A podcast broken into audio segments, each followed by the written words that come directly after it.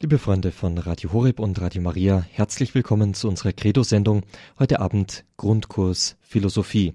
Mein Name ist Peter Sonneborn. Ich freue mich, dass Sie dabei sind, dass wir jetzt die kommende Stunde miteinander verbringen dürfen.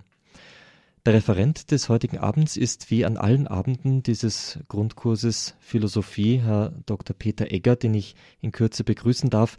Er ist Doktor für Geschichte, für Philosophie und Theologie für einen solchen Grundkurs natürlich beste Voraussetzungen, besonders was das Thema des heutigen Abends betrifft. Wir sind nämlich nun zum dritten Mal zu einem Thema hier versammelt, ähm, das sich mit der Religion befasst.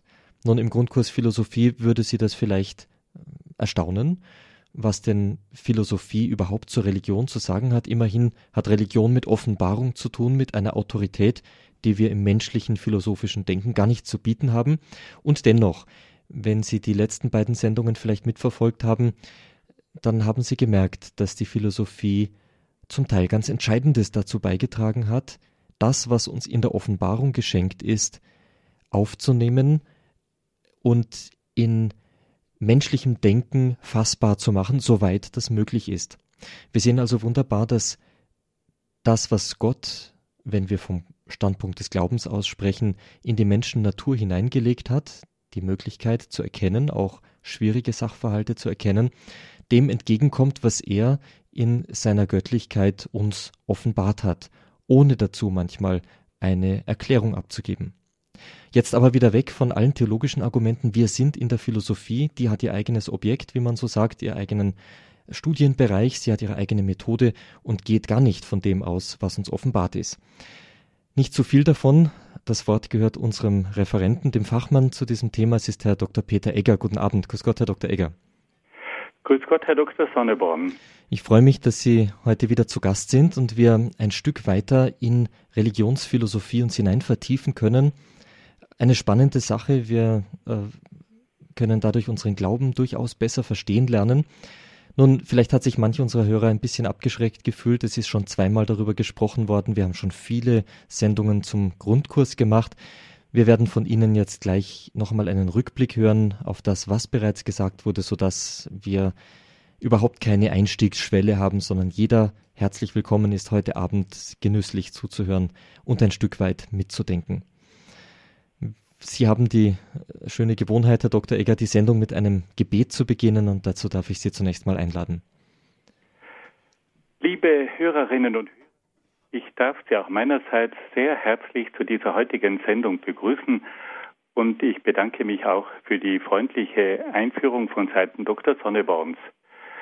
Bevor ich mit meinen Ausführungen beginne, möchte ich, wie bereits schon angedeutet worden ist, Sie bitten, mit mir ein Gebet zu sprechen. Im Namen des Vaters und des Sohnes und des Heiligen Geistes. Amen. Komm, Heiliger Geist, und erfülle die Herzen deiner Gläubigen und entzünde in ihnen das Feuer deiner Liebe. Sende aus deinen Geist und alles wird neu geschaffen und du wirst das Angesicht der Erde erneuern. Dann wollen wir uns an die Mutter Gottes wenden und sie bitten, für uns Fürbitte einzulegen. Gegrüßet seist du, Maria, voll der Gnade, der Herr ist mit dir, du bist gebenedeit unter den Frauen, und gebenedeit ist die Frucht deines Leibes, Jesus. Heilige Maria, Mutter Gottes, bitte für uns Sünder, jetzt und in der Stunde unseres Todes. Amen. Dann wollen wir auch die Engel bitten, uns zu begleiten. Engel Gottes, unsere Beschützer, denen des höchsten Vater Liebe uns anvertraut hat, erleuchtet, beschützt, regiert und leitet uns. Amen. Und dann wenden wir uns zum Schluss noch an einige Heilige, die sich in besonderer Weise mit der Philosophie beschäftigt haben. Heiliger Augustinus, bitte für uns. Heiliger Thomas von Aquin, bitte für uns. Heilige Edith Stein, bitte für uns. Seliger Kardinal Newman und seliger Papst Johannes Paul II. bittet für uns. Im Namen des Vaters und des Sohnes und des Heiligen Geistes. Amen. Liebe Hörerinnen und Hörer, wir haben in den vergangenen Sendungen schon einiges über die Religionswissenschaft gehört.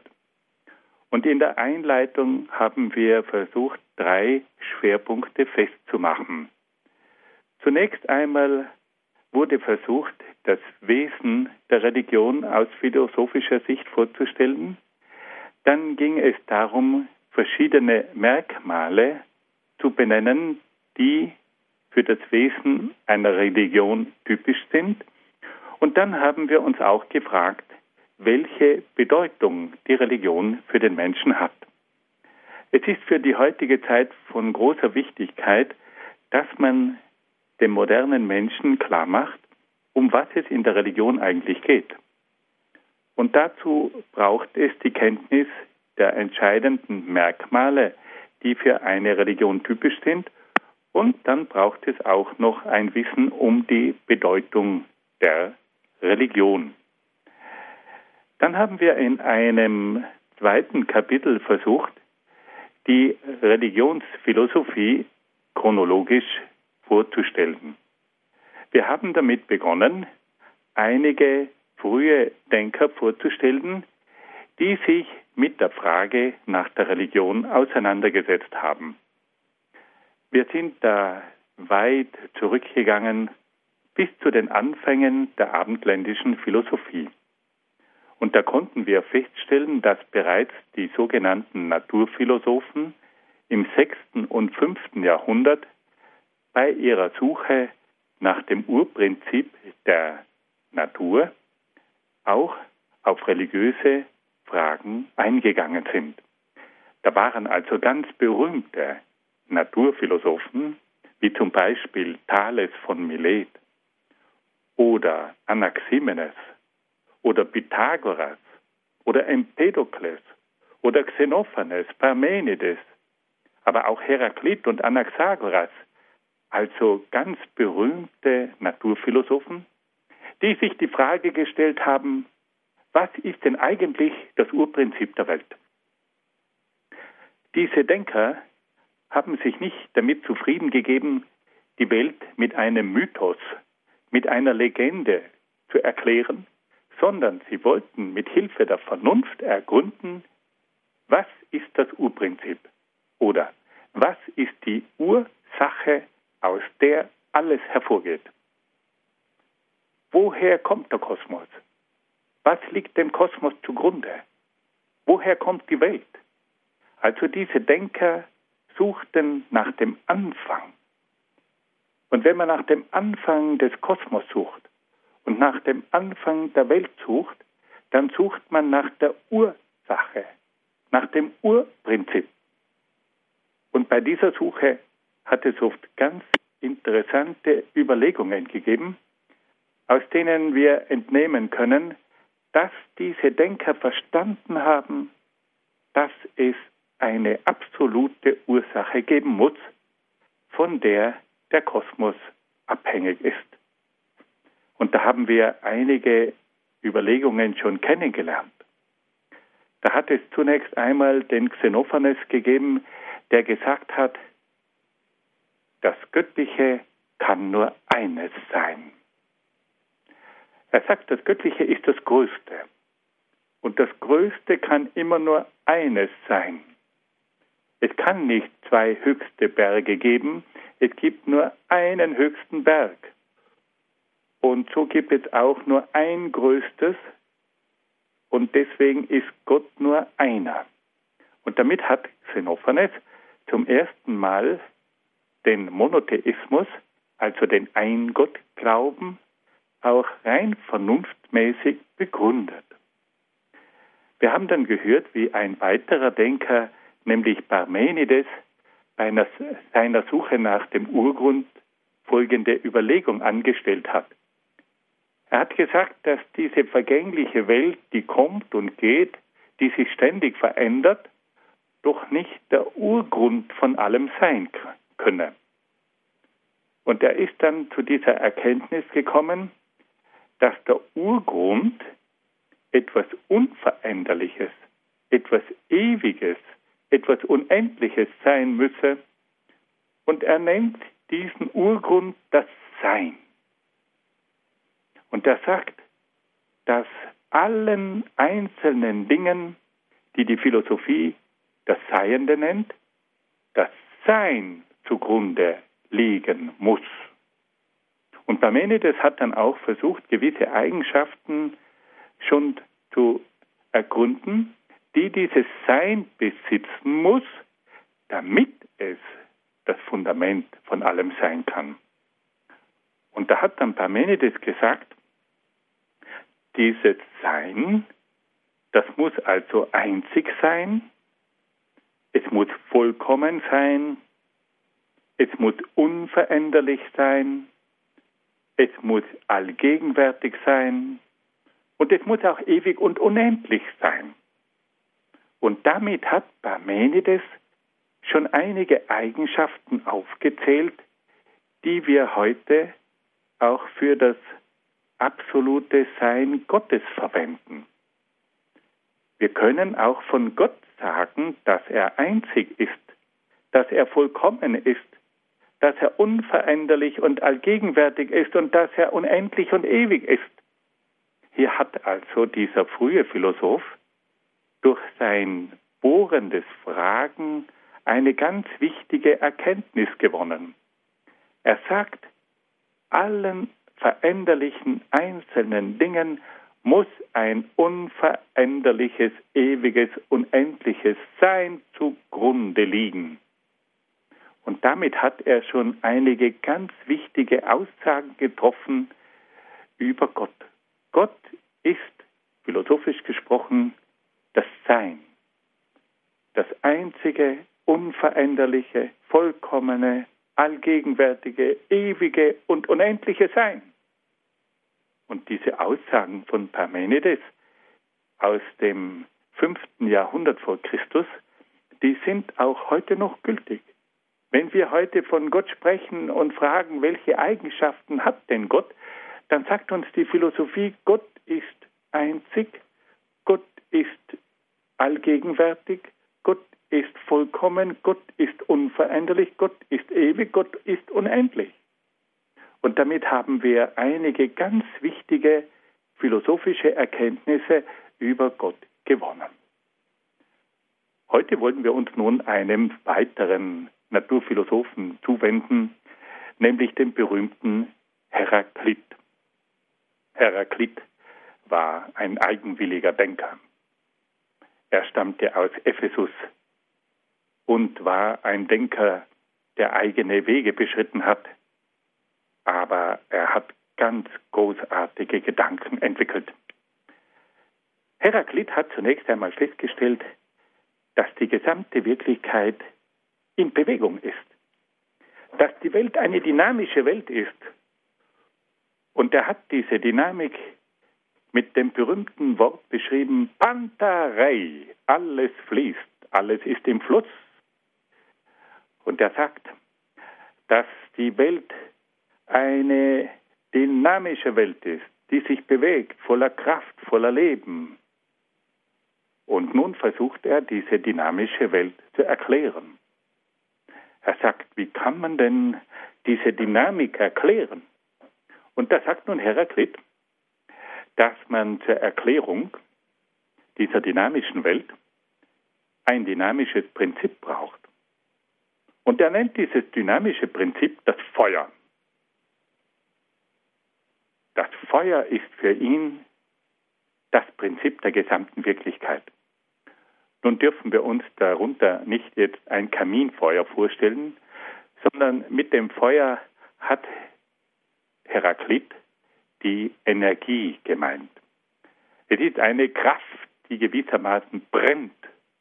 Es ist eine Kraft, die alles in Bewegung setzt. Und wenn man jetzt das Wort Energie noch einmal zerlegt, da steckt das Wort Ergos drinnen. Ergos heißt das Werk. Und daher bedeutet das Wort Energie ein Wirkstoff, eine Wirkkraft, die etwas bewirken kann. Also sagt Heraklit, damit wir diese dynamische Welt erklären können, diesen Kosmos, der ständig in Bewegung ist, damit wir das erklären können, brauchen wir einen dynamischen Wirkstoff, brauchen wir eine Energie, brauchen wir das Feuer. Aber, sagt jetzt Heraklit, mit dem Feuer allein, mit der Energie allein können wir die Welt noch nicht erklären. Diese Energie, die ist ja nicht einfach chaotisch. Das Feuer brennt ja nicht einfach nur drauf los, sondern diese gesamte Energie, die hat auch eine Finalität.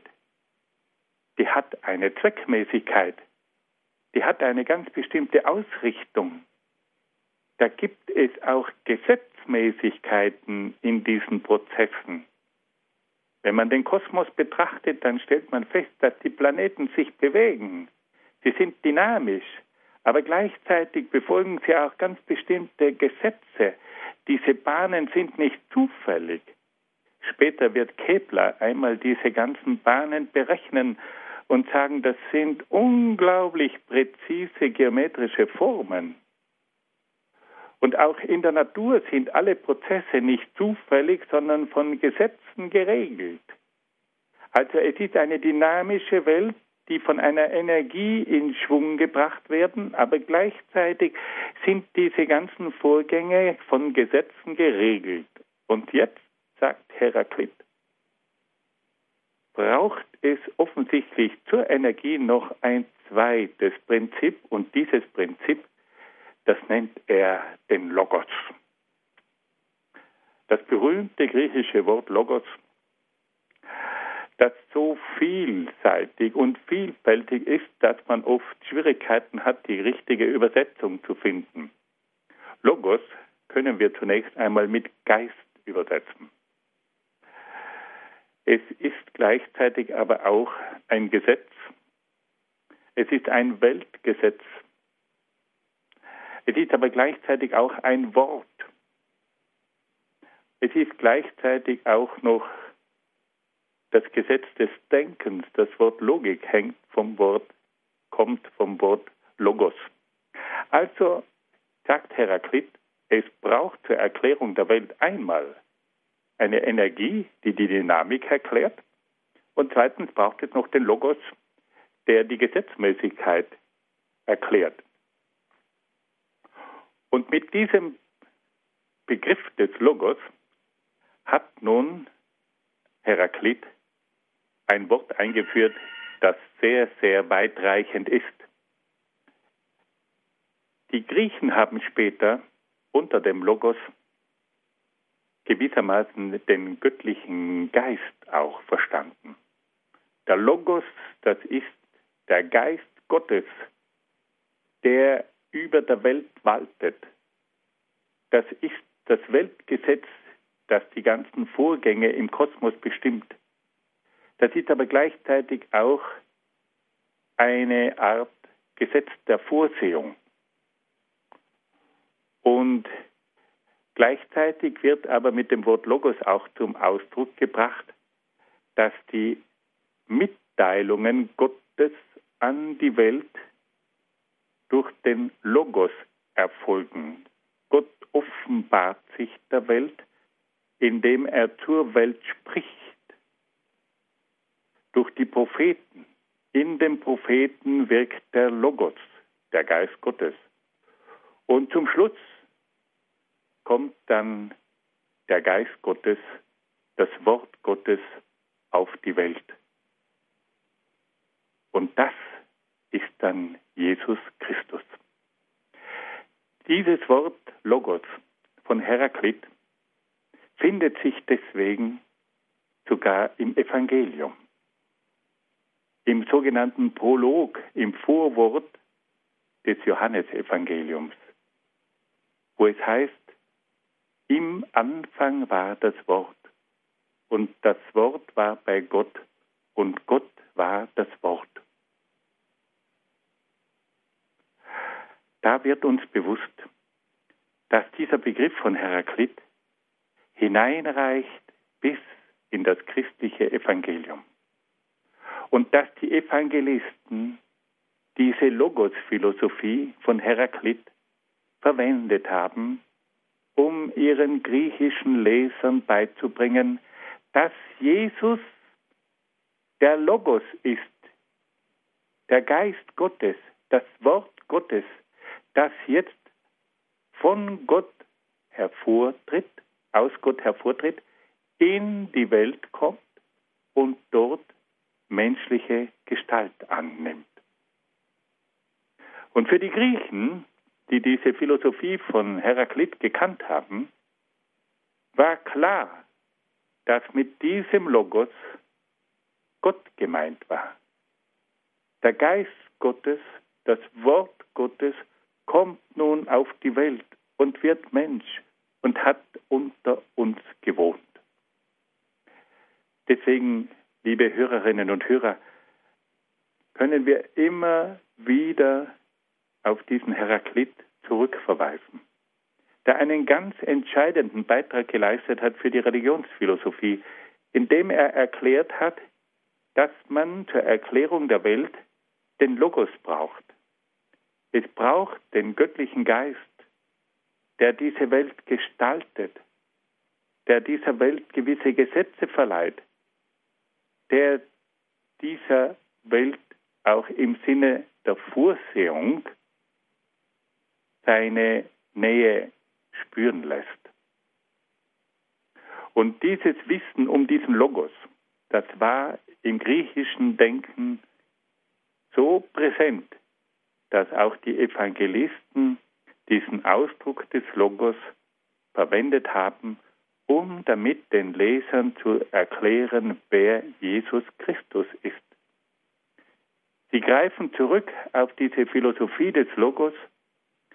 Der Geist Gottes, das Wort Gottes geht aus Gott hervor und wird in Jesus Christus Mensch.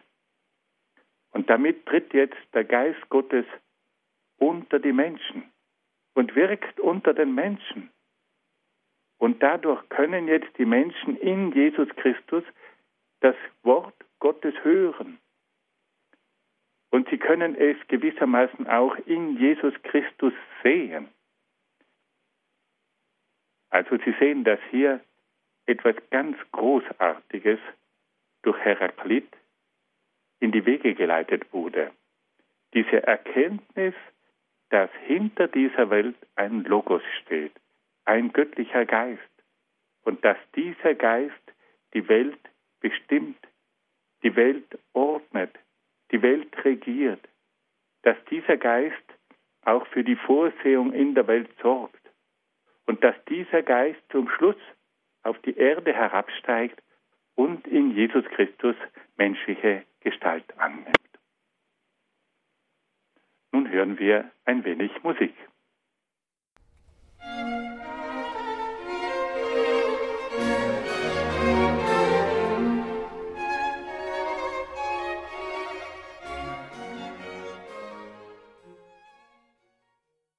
Hier ist Radio Horeb und Radio Maria mit der Credo-Sendung, heute Abend mit dem Grundkurs Philosophie. Schön, dass Sie dabei sind. Wir haben im ersten Teil des Vortrags von Herrn Dr. Egger über Religionsphilosophie einiges gehört. Und zwar sind wir heute in der dritten Sendung zu diesem Thema. Und er hat einige Repräsentanten der griechischen Philosophie uns präsentiert, die zum Thema Religionsphilosophie, die also philosophisch über die Religion gesprochen haben, äh, vorgestellt. Wir haben von Xenophanes gehört, Parmenides, von Heraklit, alles große Denker, die sich zum ersten Mal in so systematischer Form Gedanken darüber gemacht haben, was denn wohl der Urgrund allen Seins, all dessen, was wir um uns herum sehen, sein könnte und sind zu erstaunlichen Ergebnissen gekommen, wie wir gehört haben. Das Göttliche kann nur einer sein. Der Urgrund ist das Sein. Dem werden Eigenschaften zugesprochen, die auch unsere christliche Theologie Gott eins zu eins so zuschreibt, dass er einzig ist, vollkommen, unveränderlich, allgegenwärtig, ewig und unendlich. Und zuletzt haben wir von Heraklit gehört, der im Urprinzip allen Daseins das Feuer, also die Dynamik, eine bewegende Kraft, wie auch die ordnende Kraft, den Geist, das Gesetz, auf Griechisch den Logos sieht. Nun freuen wir uns auf den zweiten Teil und damit auch neue Denker ähm, aus Griechenland, die uns Herr Dr. Egger vorstellen wird. Liebe Hörerinnen und Hörer, wir wollen uns nun einem weiteren Denker zuwenden. Und zwar geht es da um den Anaxagoras. Anaxagoras war ein Physiker und er hat versucht, die Welt auf rein physikalische Weise zu erklären. Man hat nämlich in der Zeit vor den Naturphilosophen die verschiedenen Phänomene, also die verschiedenen Erscheinungen in der Natur, zum Teil mit übernatürlichen Kräften erklärt. Ein Beispiel dafür, man dachte sich, dass die Blitze, die auf die Erde niederzucken, Geschosse von Zeus seien, dass also der große griechische Göttervater Zeus Geschosse auf die Erde herunterschleudere und das waren dann die Blitze. Aber schon sehr früh haben diese Naturphilosophen gesagt, die Blitze sind keine Geschosse von Zeus, sondern das sind magnetische Erscheinungen. Und sie haben auf diese Art und Weise die verschiedenen Naturereignisse rein physikalisch erklärt, ohne Zuhilfenahme von übernatürlichen Kräften. Und auch Anaxagoras war ein solcher Naturphilosoph, der versucht hat, die verschiedenen Naturereignisse ganz natürlich zu erklären. Er sagte unter anderem, dass die Sonne eine glühende Steinmasse sei und dass die Sterne reine Himmelskörper seien, die durch bestimmte Gesetze gelenkt werden. Diese Sicht von Anaxagoras führte zu einer radikalen Entgöttlichung der bisherigen Vorstellungen des Kosmos. Viele haben nämlich damals in der Sonne ein göttliches Wesen gesehen. Denken wir zum Beispiel nur an die alten Ägypter, die die Sonne als den Sonnengott Ra oder Re verehrt haben. Und auch die Gestirne waren göttliche Wesen. Und nun kommt hier dieser Naturphilosoph Anaxagoras und sagt, die Sonne ist eine glühende Steinmasse. Und die Sterne sind auch keine Gottheiten, sondern reine Himmelskörper. Und er erklärt, dass da keine göttlichen Kräfte im Spiel sind, sondern dass der Kosmos aufgrund von physikalischen Gesetzen bewegt wird. Diese Erklärung des Kosmos hat Anaxagoras in Konflikt mit den religiösen Anschauungen gebracht. Die Athener, seine Mitbürger, betrachteten nämlich die Himmelskörper als Gottheiten und klagten daher Anaxagoras der Gottlosigkeit an. Anaxagoras wurde sogar zum Tod verurteilt, aber er konnte sich durch Flucht vor der Hinrichtung retten. Trotz seiner naturwissenschaftlichen Erklärung des Kosmos war aber Anaxagoras der Ansicht, dass es zur Erklärung des Kosmos einer geistigen Ursache bedürfe, die die Gesetze in die Natur hineingelegt hat. Er hat also behauptet, dass der ganze Kosmos von physikalischen Gesetzen bestimmt wird und dass er zur Erklärung der Vorgänge in der Natur und im Kosmos keine übernatürlichen göttlichen Eingriffe bedürfe. Aber, sagt er, die Gesetze selber, die den ganzen Kosmos lenken, die brauchen eine geistige Erstursache. Er sagt also, alles in der Natur erfolgt aufgrund von gewissen physikalischen Gesetzen, von Naturgesetzen. Da brauchen wir also keinen göttlichen Eingriff. Aber die Gesetze selber, die gehen zurück auf eine geistige Erstursache. Diese Gesetze sind so intelligent, dass sie einen geistigen Urheber brauchen. Und er nennt diese Erstursache den Nus. Und das Wort Nus bedeutet auf Griechisch Vernunft, Geist.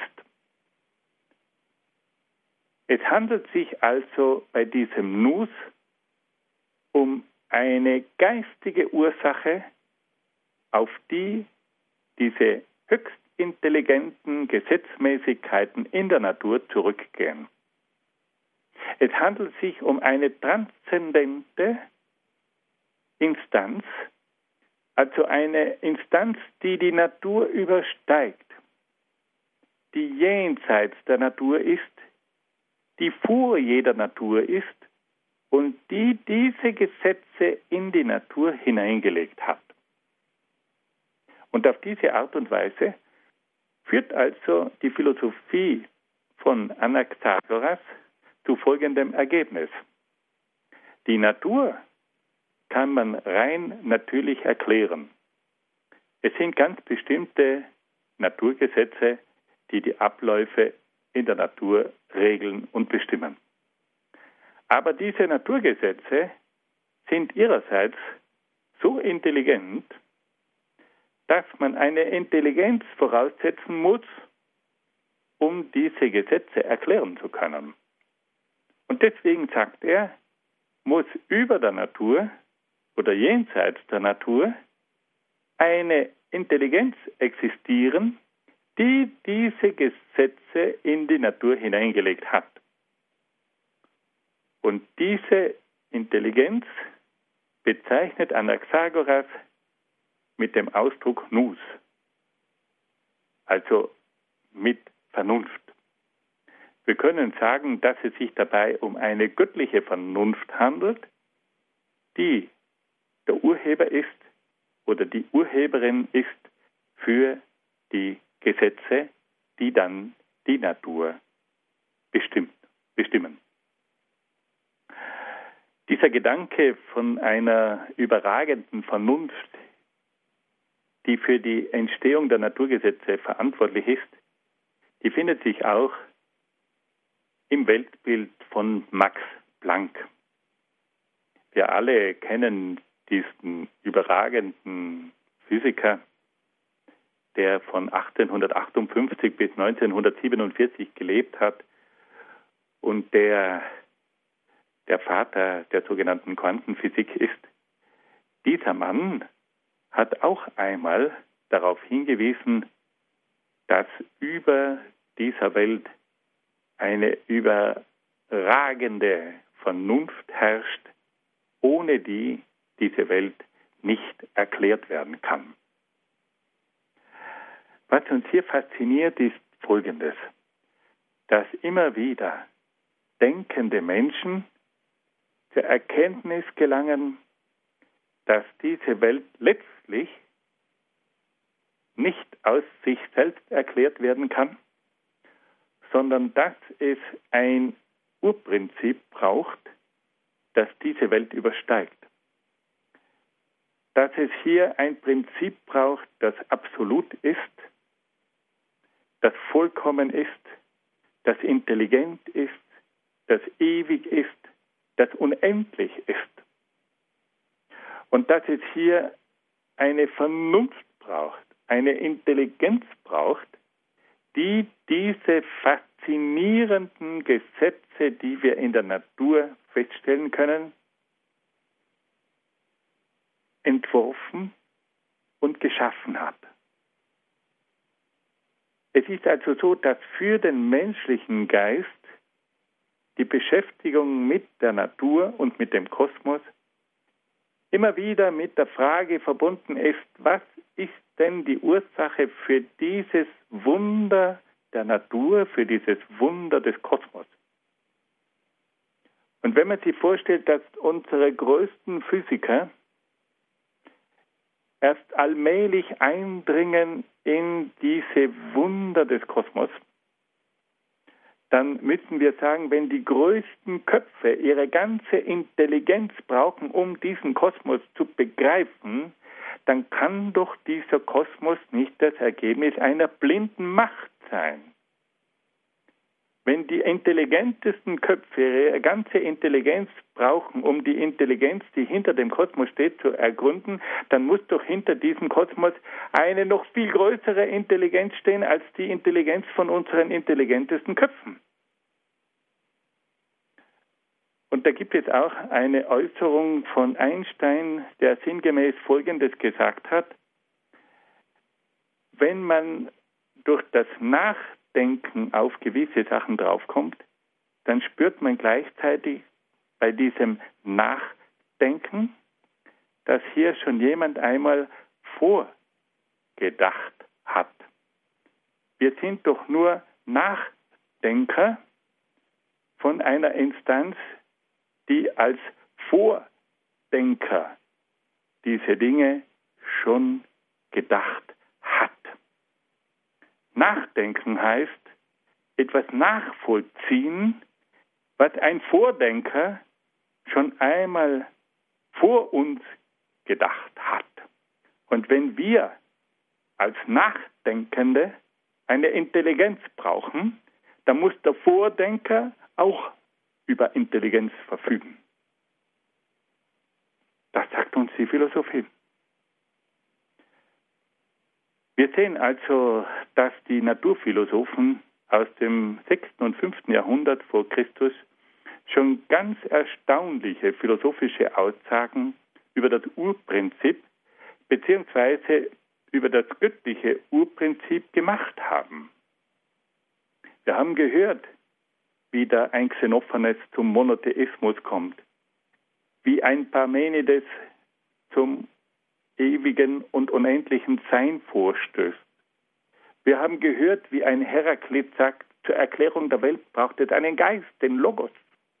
Und wir haben gehört, wie Anaxagoras gesagt hat, über dieser Welt steht eine überlegene Vernunft, ohne die wir die Naturgesetze nicht erklären können. Das alles sind philosophische Aussagen über dieses Urprinzip, über diese Ursache, aus der alles hervorgeht. Und da sind schon so viele Gedanken, die gewissermaßen das Absolute beschreiben. Das Absolute als einziges, als vollkommenes, als allgegenwärtiges, als ewiges, als unendliches, als überragende Vernunft, als Logos, dass wir sagen müssen, da liefert die Philosophie schon so viele Argumente, die für die Existenz Gottes sprechen, dass man nur staunen kann. Und die Aussagen dieser frühen Denker sind im Grunde genommen bis heute gültig. Und immer wieder greifen deswegen verschiedenste Theologen auf diese Argumente zurück. Und deswegen ist auch die Philosophie eine ganz wichtige Disziplin, ein ganz wichtiger Bereich im Rahmen der Theologie. Das Interessante ist, dass diese frühen griechischen Denker nicht nur die christlichen Denker angeregt haben, sondern dass man diese Argumente von diesen frühen griechischen Denkern auch bei den muslimischen Theologen findet, bei den arabischen Philosophen. Und dass diese Gedanken auch von jüdischen Denkern übernommen wurden. Wenn man einmal hineinschaut in die Religionsphilosophie des Islam bei Avicenna und Averroes, dann findet man auch hier philosophische Gedanken, die aus der griechischen Welt kommen. Und wenn man einmal hineinschaut in die Theologie von Maimonides, dem bekanntesten mittelalterlichen jüdischen Philosophen und Theologen, dann spürt man auch hier, dass er bei den griechischen Denkern sich umgesehen hat. Also diese Naturphilosophen haben viele wertvolle Gedanken geliefert, die dann auch für die Theologie fruchtbar wurden. Nun wollen wir noch einmal eine kleine Musikpause einschalten und dann noch in einem dritten Teil einige weitere philosophische Gedanken über die Religion hören. Musik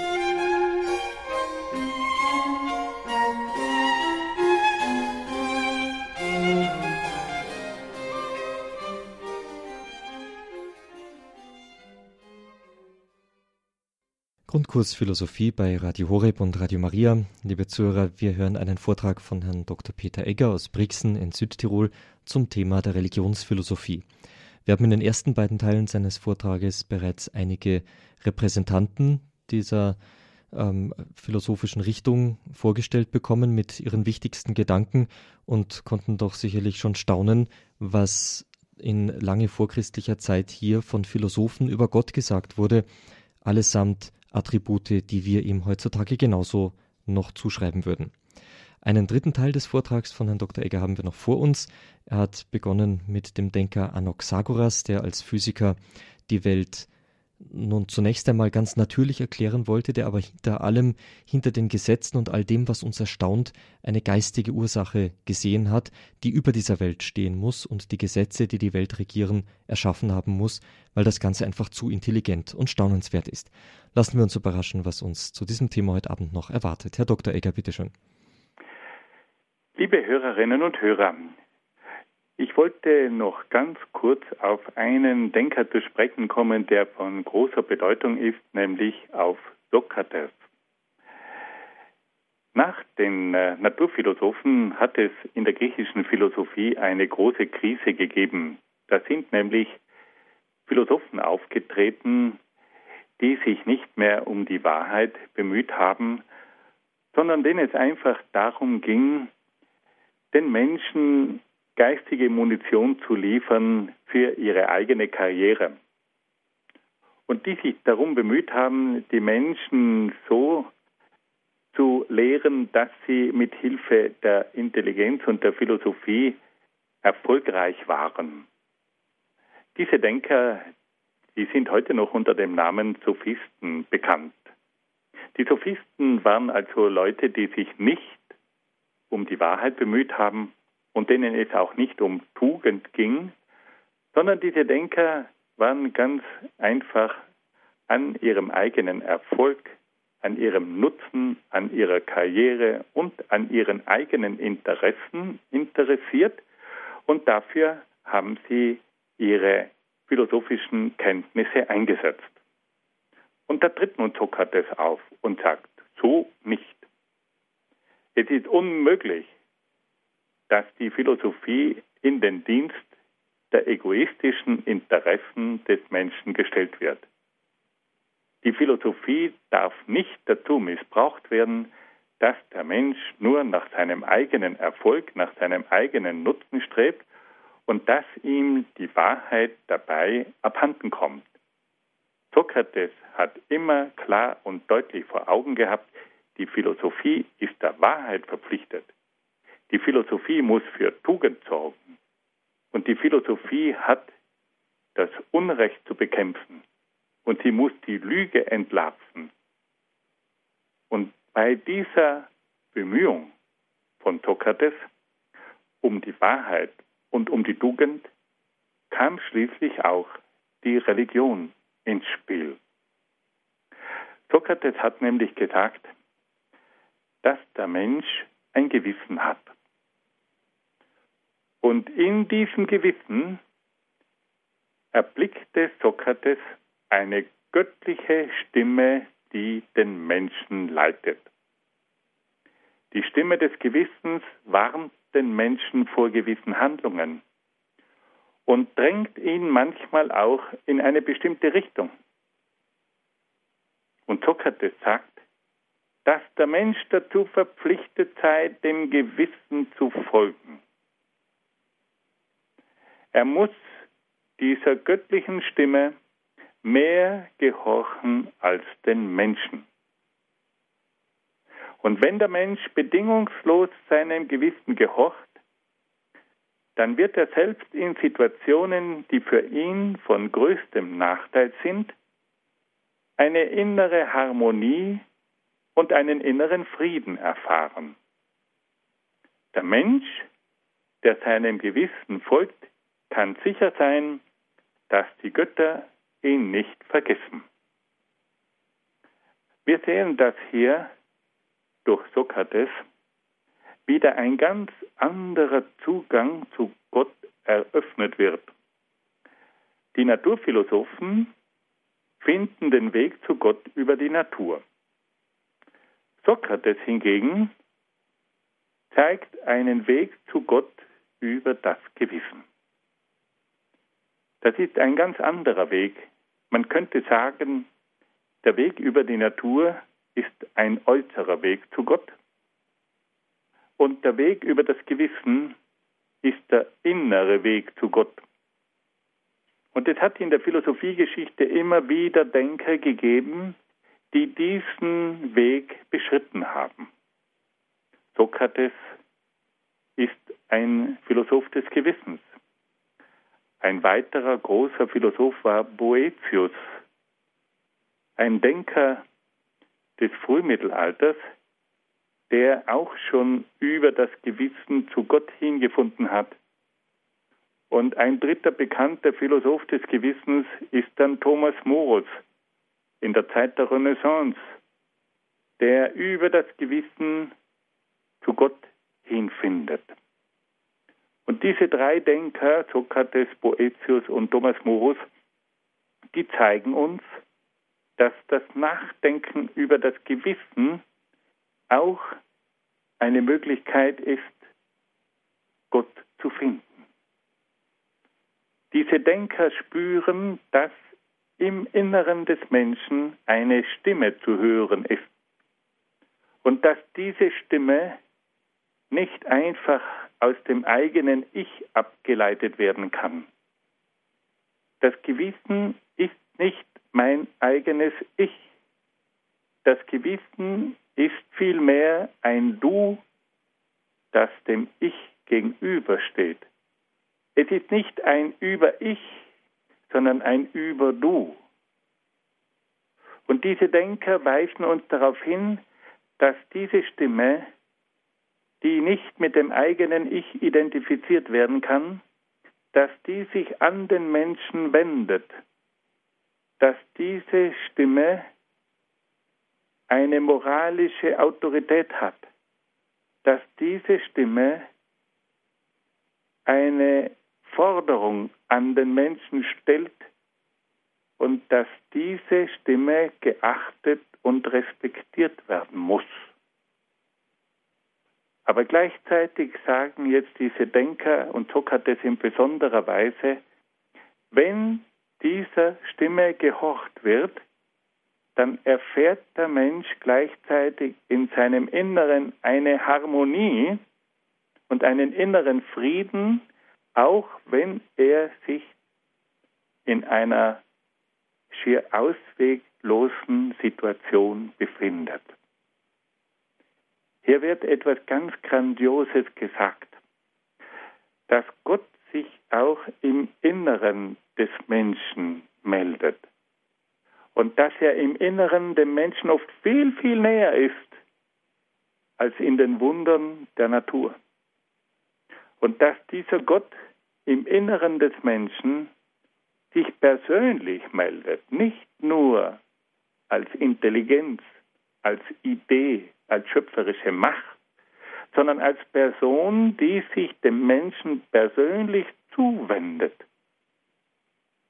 Hier wird also Gott nicht nur als Intelligenz, als Geist empfunden, sondern er wird als Person erlebt. Und diese Philosophen beschreiben das. Und sie sagen, dass wenn der Mensch auf diese Stimme hört, dass er dann auch Trost empfängt. Und das ist auf einer personalen Ebene. Das geschieht nicht nur auf einer geistigen, intelligenten und logischen Ebene. Und hier öffnet sich jetzt in der Philosophie dieser neue Zugang, dieser innere Zugang zu Gott über das Gewissen.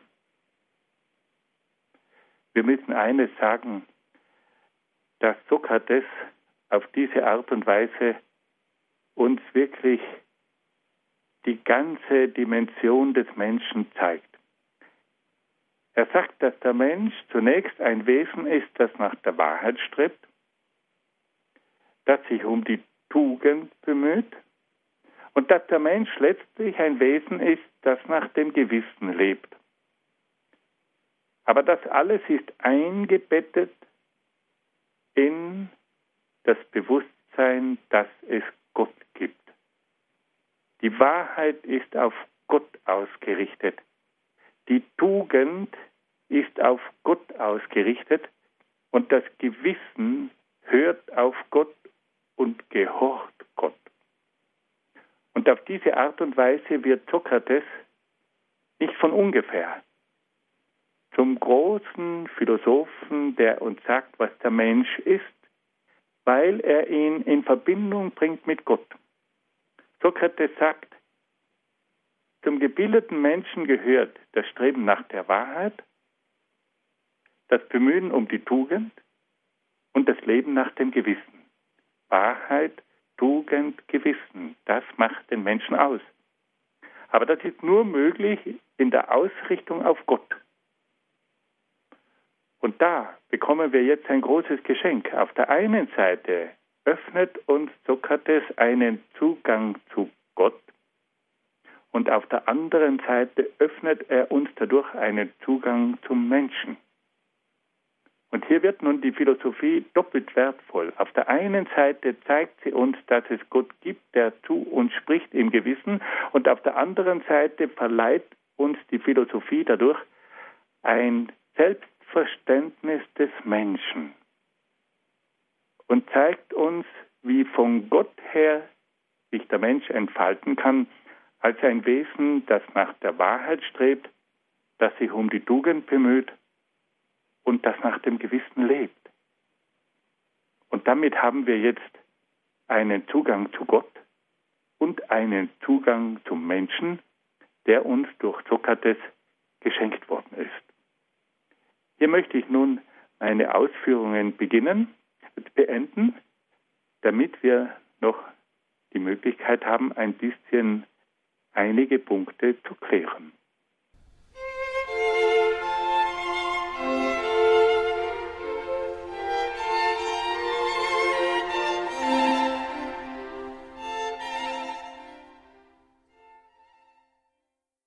Über Gott aus philosophischer Sicht haben wir heute gehört, und zwar in einem Vortrag in drei Teilen von Herrn Professor, Dok von Herrn Professor, sage ich ja, Herrn Dr. Egger aus Brixen in Südtirol.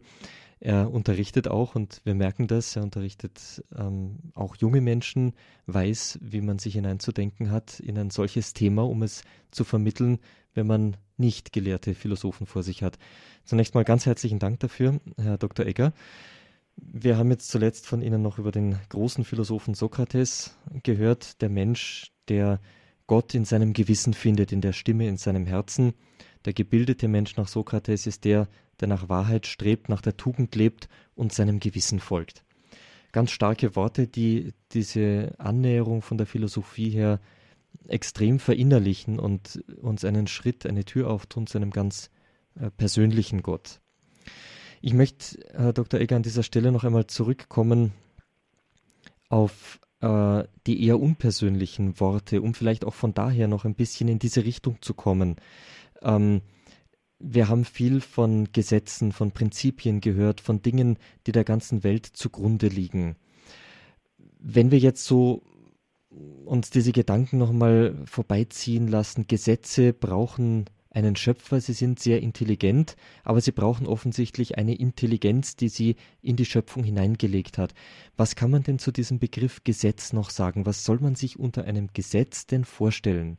Was, was ist das, was in diesen Dingen liegt, dass sie sich so oder so verhalten? Also ein Gesetz könnte man zunächst einmal als eine Richtlinie beschreiben, die bestimmte Prozesse in eine bestimmte Richtung lenkt.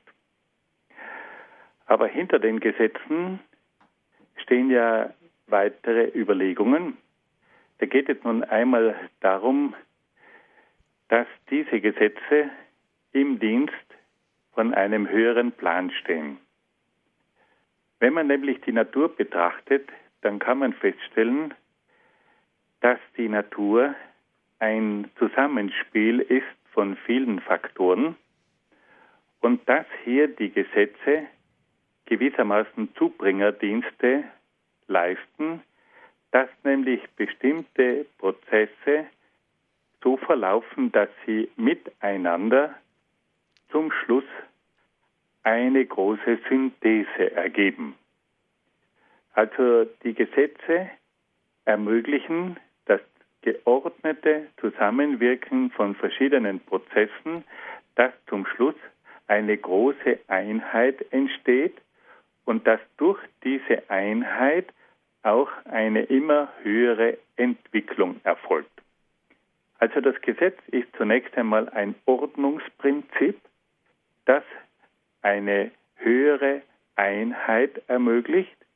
Man könnte hier von einer Synthese sprechen oder im Lateinischen könnte man das Wort Konstruktion verwenden, damit zum Schluss aus einzelnen Teilen ein großes Haus entsteht, dass in der Natur ein Naturhaushalt entsteht und dadurch durch das Zusammenwirken verschiedenster einzelner Kräfte ein gesamter Bau entsteht, in dem dann eine bestimmte Höhe erreicht wird. Also es ist ein Ordnungsprinzip, das einen Aufbau und ein Zusammenwirken von vielen einzelnen Teilen ermöglicht. Können, die zweite Überlegung, ja? Ja, bitte. Mhm. Die zweite Überlegung, die hinter einem Gesetz steht, ist aber noch eine andere. Es geht hier nicht nur um ein Ordnungsprinzip, sondern es geht dabei auch noch um ein Entfaltungsprinzip. Der Mensch, der ja letztlich die höchste Entwicklungsstufe des Kosmos darstellt, soll mit Hilfe dieser Gesetze Voraussetzungen finden, um sich selbst entfalten zu können. Die gesamten Gesetzmäßigkeiten dienen also einer Ordnung, die es dem Menschen ermöglicht, sich zu entfalten. Und dann kommt noch ein drittes Moment ins Spiel, dass hinter dieser Entfaltung auch noch die Zuwendung Gottes an den Menschen zu spüren ist. Man merkt, dass Gott die Erfüllung und das Glück des Menschen bewirken will. Also er schafft Gesetze, die eine Ordnung ermöglichen. Diese Ordnung ermöglicht die Entfaltung und die Entfaltung ermöglicht das Glück und die Erfüllung des Menschen. Das heißt, hinter den Gesetzen sind also mehrere Überlegungen im Gange. Eine Ordnung, eine Entfaltung, das Glück und damit kommt letztlich zum Ausdruck, dass hinter den Gesetzen die Liebe Gottes steht. Die Liebe schafft Voraussetzungen für eine geordnete Entfaltung des Menschen, damit dieses geschaffene Wesen des Menschen glücklich wird. Das Gesetz ist also letztlich, wie Augustinus auch einmal sagt, Ausdruck der Liebe Gottes. Das heißt also, dass wir in den Gesetzen oder wenn wir es anders sagen wollen, in der ganzen Welt, im Menschen, so wie sie bzw. er, der Mensch funktioniert, um es mal technisch auszudrücken, auch ein Stück weit Gott erahnen können, wie er ist, ein Stück weit. Ja, aber vor allem auch, also zunächst einmal erahnen wir Gott selbst in seiner unendlichen Intelligenz, in seiner Geistigkeit, aber auch in seiner Weisheit und in seiner Liebe.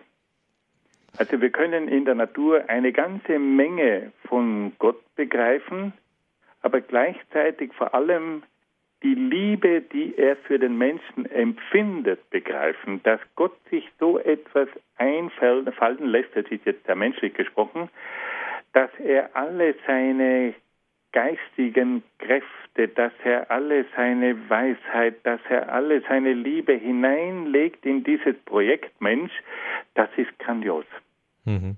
Und das wirft natürlich auch ein ganz besonderes Licht auf das viel verschmähte Naturrecht, das Philosophen zum Teil ja sehr stark propagieren, das unserem positiven Recht zugrunde liegen sollte, nämlich der Blick auf die Dinge zunächst einmal so, wie sie sind, um sie zu verstehen, zu achten, zu begreifen und danach eben dann auch zu handeln.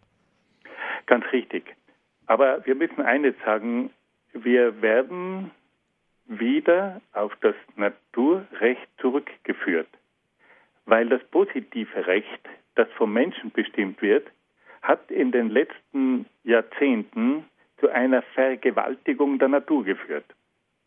Und heute schlägt die Natur zurück und sie macht dem Menschen bewusst, dass es sie gibt und mhm. dass ihre Gesetze einzuhalten sind und dass hier eine übergeordnete Gesetzmäßigkeit dahinter steht, die man nicht ungestraft verletzen darf.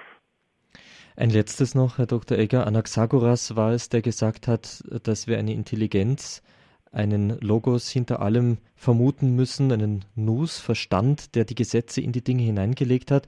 Er hat aber auch gesagt, man erklärt die Welt zunächst einmal ganz äh, natürlich und sieht nur, ähm, sieht in dem natürlichen Ablauf zunächst nicht das Eingreifen Gottes, sondern sieht ihn nur als Urheber der Gesetze.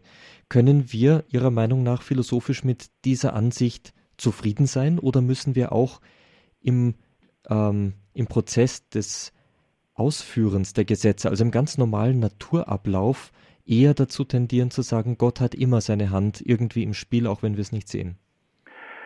Äh, sagen wir mal so, äh, Anaxagoras war in dem Sinn ein Physiker und er konnte aufgrund seiner äh, physischen, physikalischen Optik also nur das Physikalische sehen. Wenn man aber die Welt ein bisschen tiefer sieht und nicht nur aus dem physikalischen Blickwinkel, dann müssen wir sagen, dass in dieser Welt mehr zu beobachten ist als nur der Ablauf von physikalischen Gesetzmäßigkeiten. Wir können deutlich sagen, dass wir in der Geschichte auch eine Vorsehung wahrnehmen, dass wir auch in unserem eigenen Leben eine Hand wahrnehmen, die uns begleitet. Und deswegen sprechen wir in der Theologie ja auch von einer Heilsgeschichte, die mehr ist als eine bloße Profangeschichte. Also es ist nicht nur der Ablauf der physikalischen Gesetze, der uns zunächst einmal erstaunt, sondern wir stellen fest, dass über diesen physikalischen Gesetzmäßigkeiten auch noch geschichtliche Gesetzmäßigkeiten im Spiel sind und dass auch persönliche Erfahrungen uns zeigen, dass über unserem Funktionieren noch ein tieferes Gesetz zu beobachten ist. Und da merken wir, dass in der Welt neben der Physik und neben der Soziologie auch noch tiefere heilbringende Mächte am, Werk sind, die uns auf Gott hinweisen.